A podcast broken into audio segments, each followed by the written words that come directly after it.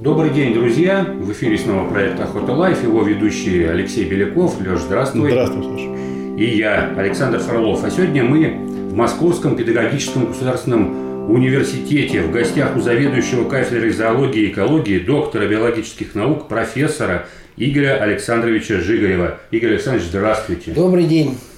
Э, Игорь, мы давно как бы знакомы, но вот да. интересно, э, вопрос, сейчас много говорят о том, что если человек занимается наукой, биологией, то он не может быть охотником, он должен быть обязательно зоозащитником. Вот, я знаю, что ты увлеченный охотник, собственно, мы, собственно, на охотах когда-то и познакомились. Хотелось бы услышать вообще, как ты пришел в охоту, что было раньше, охота или все-таки зоология? Хорошо, ну да, два вопроса в одном. Ну давайте тогда с первого относительно э, того, кто такие охотники и кто такие зоологи. Честно говоря, э, зоология как наука, она во многом начиналась э, усилиями именно охотников. И все великие Э, величайшие наши зоологи, и орнитологи, и териологи, э, и э, они без всякого сомнения были просто замечательными, великолепными охотниками. Достаточно вспомнить и Формозова, Бутерлина, достаточно вспомнить Правдина, можно вспомнить ну, сотни и сотни специалистов Дементьева, Гладкова, Михеева, Алексея Васильевича, Наумова Сергея Павловича и Николая Павловича. И э, плеяда это, этих замечательных ученых, э, она э, состоит в первую очередь из зоологов. Э, это первое. И без всякого сомнения э, зоология как наука, она во многом о животных в целом, о э, беспозвоночных, о позвоночных животных, но исходно все-таки интерес в основном у зоологов был в области крупных млекопитающих, крупных птиц. А, и, конечно, без охотников это было невозможно а, исследовать и добывать. Потому что все это происходит в тяжелых условиях, как правило, и без сомнения здесь подготовленные люди а, должны быть. И раньше очень много людей из, из охотничьей среды становилось зоологами. А как я пришел, ну это особый разговор, наверное, долгий, я не буду долго распространяться на этот предмет. А, но у меня отец великолепный, великолепный биолог, хотя он биологом не был по профессии, и просто отличный был а, охотник, и он меня привел в охоту буквально с детства, ну не знаю, сколько мне было, там 5-6 лет, 8. Я уже ходил с ним на охоту, я там к, к школьным к, к, старшей школе, там, к восьмому, к девятому, к десятому классу уже знал очень хорошо э, биологию охотничьих птиц, уже охотился, и поэтому э, это вот двигалось таким образом. И где-то, наверное, уже с третьего, четвертого класса я точно знал, что я буду зоологом, это точно. Поэтому здесь, наверное, вот любовь к природе и наблюдение за животными привели на охоте, привели меня в зоологию. Здесь вот, наверное, такой вот путь был. Игорь Александрович, то есть мы говорим о том, что э, именно охота, она пробудила интерес э, к живой природе, к животному миру, и постепенно вывела на дело всей жизни, так? Э, может быть так, может быть нет. Почему? Потому что это все вместе было, прям, прям одновременно. Угу. Я это не отделяю. Это вот как вот э, одна, один путь, одна стезя, и поэтому э, охота и зоология, охота и полевая работа, охота и сбор полевого материала, охота и любование природой, охота и просто наблюдение за природой, это все вот оно все вместе, и я их просто не отделяю. Тут все едино. Поэтому даже вот сказать, вот, э, что первое, что второе, я не могу, потому что э, э, мне интересно наблюдать э, не только за там, тетеревым или глухарем или за кабаном, но и за э, мелкими синицами, и за зябликом, и за грызунами. Это все, все в одном. Поэтому не, не, не буду делить даже. А вот по твоему как бы э, опыту, вот современной э, зоологии и зоологи, скажем так, старшего поколения, охотники или все-таки сейчас превалирует э, отторжение от охоты большинства молодежи? Потому что все-таки в экспедициях в любом случае приходится добывать какую-то дичь. Все равно приходится в каких-то условиях жить полевых, когда можно столкнуться с э, опасными животными. Ну да, это э, правильно. А что касается вот современных э, зоологов, они разные, как и раньше также. Просто раньше их было меньше по числу. И они были такие все брутальные и сильные мужчины. Э, сейчас и женщины появились, и эм, зоологи, и молодые ребята, которых нет какого-то опыта э, э, охотничьего. Но в целом эм, они такие же, как и раньше, и кто-то из них охотник, кто-то нет. Но большинство зоологов к этому относятся, вот из, из моей среды относятся спокойно. И, и все они охраняют природу, все, без исключения. Всех, кого я знаю, я могу сказать, что все зоологи и охотники, и не охотники к э, процессу охраны природы относятся очень ответственно, и для них это э, часть жизни. Это вообще невозможно делить, потому что э, делят э, людей на охотников и природоохранников только люди, в общем-то, не сведущие в этом процессе. Тут нет противоречия. Охотник, он куда особенно грамотный охотник, он куда круче э, природоохранник, чем многие зеленые, э, которые это делают, не понимая, что они делают. Потому что это слишком сложное явление, чтобы вот так вот спро- просто говорить о том, что э, давайте э, никого не стрелять и э, оставим все как есть. Я вам историю расскажу. Она это правда, она известная история. История э, с парнишкой, который не, не только не любил охоту, но и был активным противником. Он молодой парень, э, и э, он, он, он любил природу, без сомнения, он и животных любил. И вот однажды он устроился на одну известную э, звероферму простым рабочим.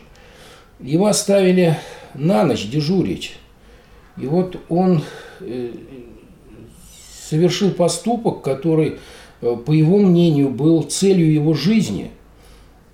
Он ночью открыл все клетки. Да, почему-то я так и подумал, да. Да. И животные разбежались. Тысячи, тысячи песцов, тысячи, э, сотни э, норок, Катастрофа.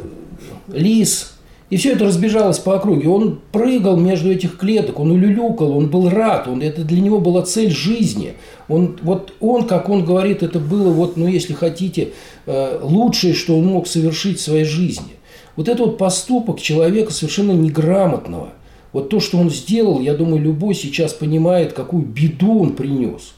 Сколько жизней он загубил – и не только этих э, зверей, которые погибли, которые сначала съели все, что там было в округе живое, потом принялись друг за друга. Это, это я не говорю о генетическом загрязнении, это реальная биологическая диверсия, потому что местные виды и норок, и э, э, тех же самых лис получили дополнительный э, приток генов чуждых для этой местности. Э, это разговоры о мелких птицах, которые погибли, потому что они их съели, и о лягушках, и о массе-массе других э, зверей и э, рептилий, которые и, и птиц, и, и, и рыб, которые погибли просто по недоразумению. Да, вот если хотите, вот такая любовь к природе приводит к большим, большим трагедиям. Любви недостаточно для того, чтобы охранять природу. Чтобы охранять природу, нужны еще знания. И э, есть такое явление, как регуляция, э, и никуда вы от этого не денетесь. И без всякого сомнения э, роль охоты в этом существенна. Мы потеряем очень многое из живого, если не будем заниматься регулированием численности э, всех видов охотничьих. Да, Игорь Александрович, вы привели пример, скажем так, это скорее не любовь к природе, а преступное невежество воинствующее. Ну, любовь там была, вот в чем дело-то. Не всяких сомнений. Вот да. в основе-то была любовь, которая при э, помноженной на невежество дала вот такой результат. Вы знаете, вот э, совсем недавно в общественной палате, кстати, э, прошли общественные слушания по указу пресловутому касаемому, касаемому а, бездомных животных. То есть мы все э, понимаем, что без, э, человек изменил э, настолько среду, большие города, стаи бродячих собак, раз за разом происходят вот эти вот вопиющие случаи, зашкаливающая численность э, лисицы, денотовидной собаки, медведи заходят в города, потому что медведь недопромышляется и так далее, и так далее. Вот э, как вы считаете, проблема вот этих бездомных хотя бы даже животных, как ее человек должен решать? Ну, точно нужно разделять э, регуляцию бездомных, то есть ну, вот, безнадзорных э, животных и диких животных. Это совершенно разные проблемы и по сути по-разному решаются. Я не такой специалист в, в, в регуляции численности э, безнадзорных животных. Там очень много вопросов, которые надо, ну, как даже не столько обсуждать, сколько грамотно к ним подходить. В целом, без всякого сомнения, когда этих без, ну, надо начинать сначала, собственно говоря, откуда они берутся, эти животные. Это в основном люди, которые выбрасывают их э, из своих домов э, и не следят, собственно говоря, за тем, как они относятся к природе. Первопричина, конечно, Первопричина человек, здесь, да. Много таких людей, в принципе, немного их, наверное, доли процента, потому что большинство собачатников, они все-таки к собакам и к своим питомцам, так же как к кошкам, относятся очень э, по-доброму и по-хорошему. А, но есть такие. Это вот первая причина. К ним, к этим людям, конечно, надо применять какие-то особые меры. Еще раз, их немного. Их, ну, я думаю, что вот это, это какие-то доли процента. Но они могут создать э, серьезные экологические проблемы. А, вот Конечно, перебью, да. потому что это как пример Австралии, когда да. э, владельцев кошек, у которых убежала кошка, их штрафуют за эту кошку, потому что она уничтожает да. местных, местных птиц. Австралия это особая э, страна, они очень здорово пострадали. Это вот действительно вот такой элемент у них называется биодиверсия. Это уголовно наказуемое по некоторым показателям. Туда ничего ввести нельзя из живности в страну. И они столько получили негативного от этих процессов, что, эм, э, естественно, принимают специальные законы.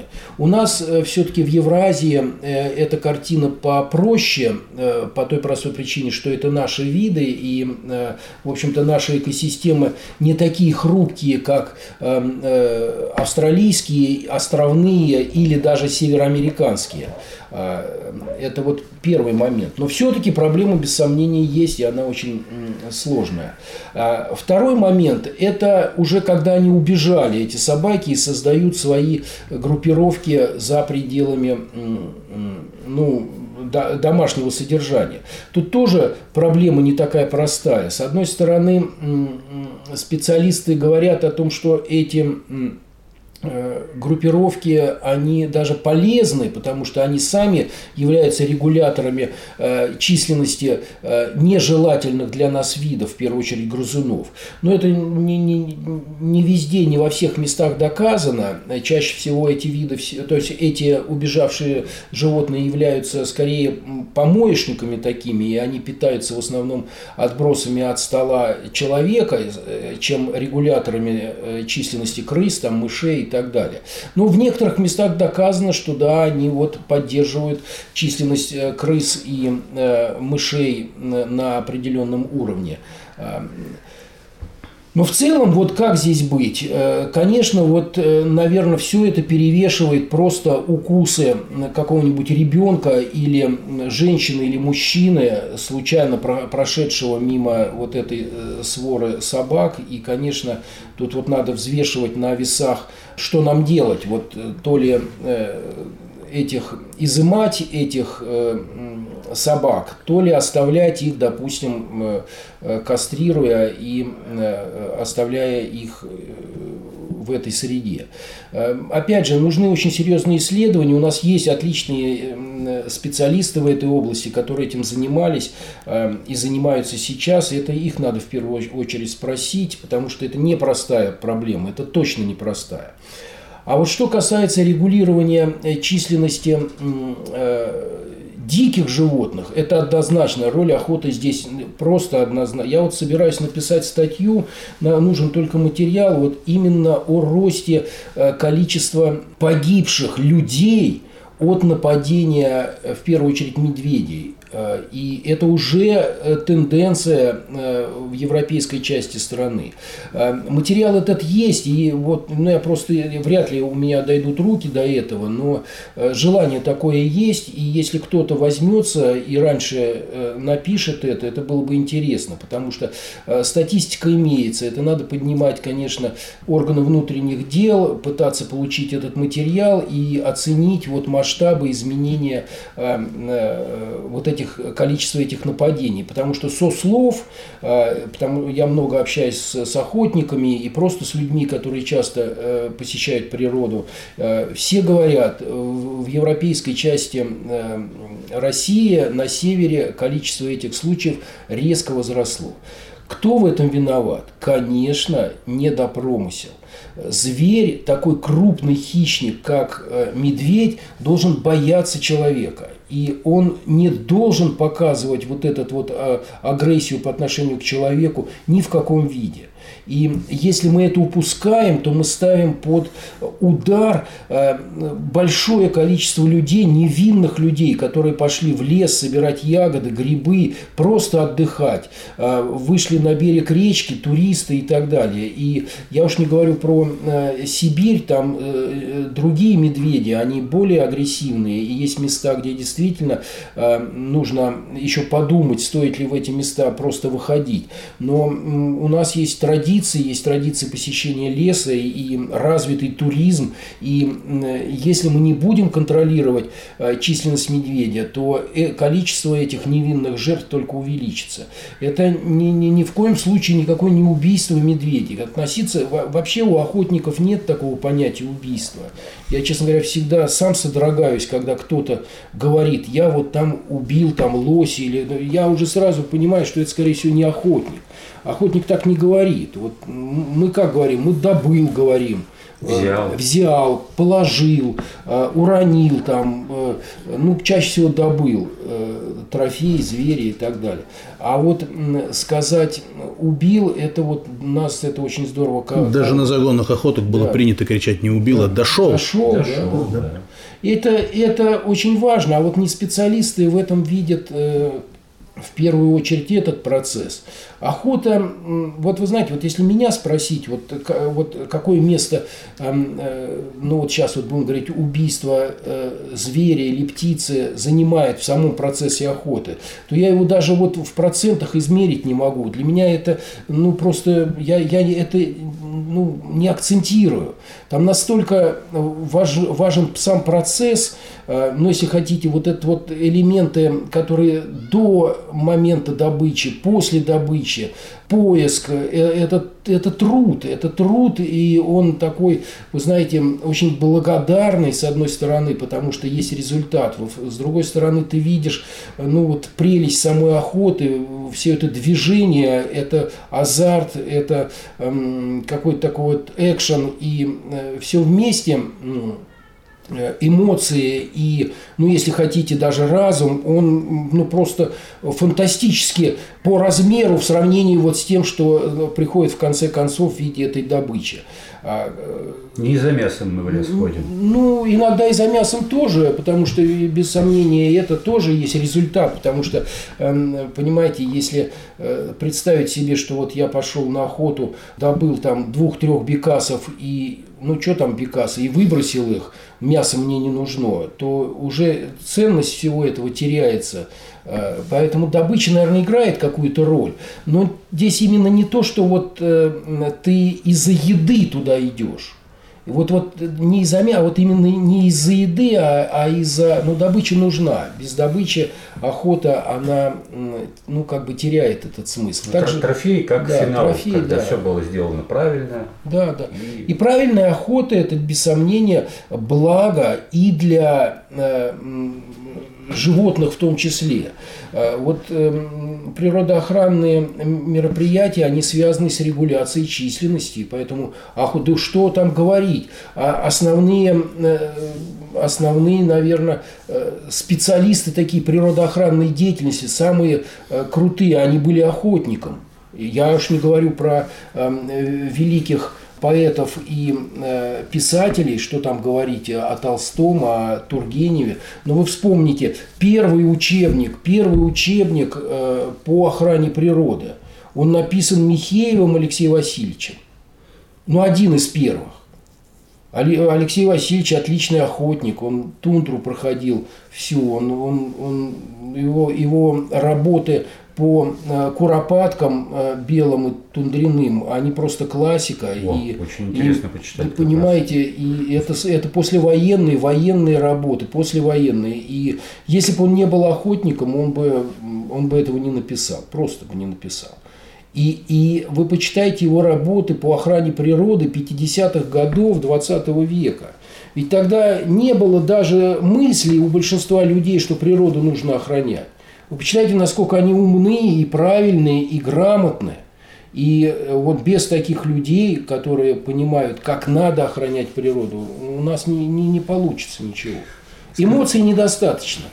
Скажите, пожалуйста, какие э, виды охоты вам наиболее по душе сейчас? Где любите охотиться, может быть, куда ездить?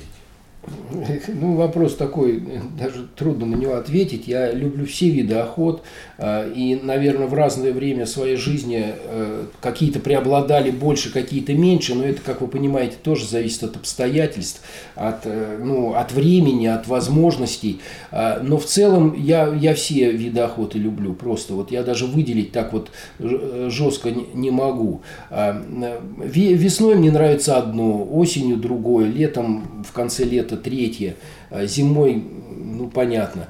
Поэтому э, все... Ну, может виды... быть, есть какая-нибудь охотничья мечта, куда интересно было бы съездить, но пока не получилось.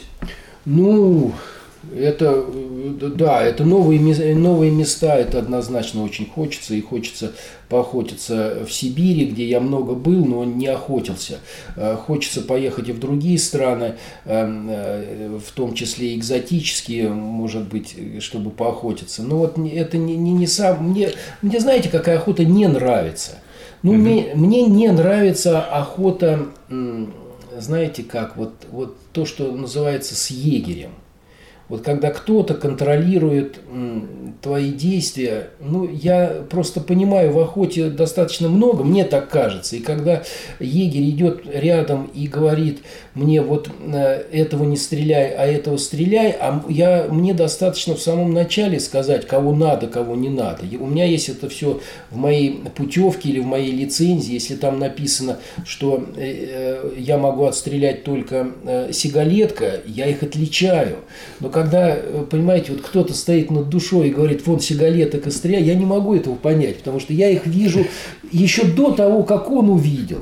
И э, э, это отвлекает и ну, вот, не дает ощущения полноценности. Поэтому, э, поэтому вот если сказать, что чего я не люблю, вот я не люблю вот именно вот такие вот, если хотите, коллективные охоты. Я одиночка. Я, я люблю один-два человека, э, лучше один, когда вот я хожу и э, охочусь или там жду, караулю или но, но, но сам.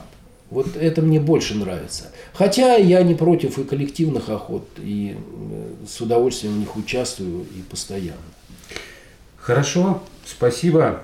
А, друзья, мы были в гостях у заведующего кафедры зоологии и экологии, доктора биологических наук, профессора Московского педагогического государственного университета Игоря Александра Александровича Жигарева. Игорь Александрович, вам большое спасибо за интересное интервью. Спасибо вам, что пришли, приходите почаще и еще поговорим. Спасибо. Будем стараться, большое. да. Спасибо. Друзья, с вами был э, проект Охота Life. Подписывайтесь на наши каналы. Пожалуйста, комментируйте. Нам было бы интересно получить от вас мнение о том, что мы делаем. Может быть, предложите какие-то темы, которые мы пропустили. Пожалуйста, будьте здоровы и всем ни пуха, ни пера.